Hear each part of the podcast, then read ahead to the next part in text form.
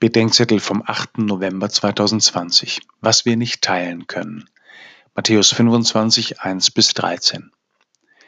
Wenn es mal wieder länger dauert, warb man in den 90er Jahren für einen Schokoriegel, schnappt dir einen Snickers. Auch im Gleichnis von den klugen und den törichten Jungfrauen dauert's länger. Als der Bräutigam in der Nacht verspätet kommt, haben die einen Öl, die anderen nicht.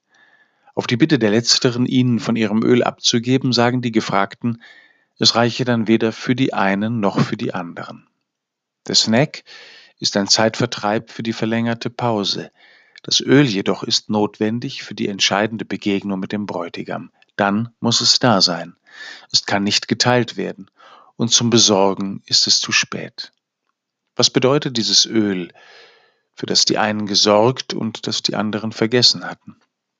Im Gleichnis geht es um die Begegnung mit Gott, der zu den Menschen kommt, damit die Menschen zu ihm kommen.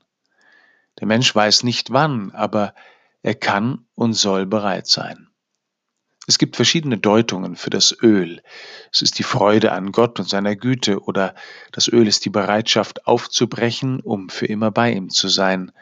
Oder das Öl ist die tätige Liebe, die zur Lampe des Glaubens dazukommen muss, damit der Glaube ausstrahlt und einleuchtend wird.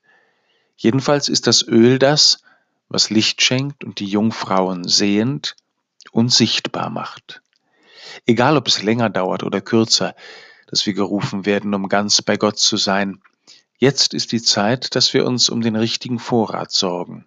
Die Freude, die Bereitschaft zum Aufbruch und die tätige Liebe damit wir nicht eines Tages als unwillige Fremde vor einem Fremden, sondern als Freunde vor einem Freund stehen und nichts mehr wünschen, als ganz bei ihm zu sein.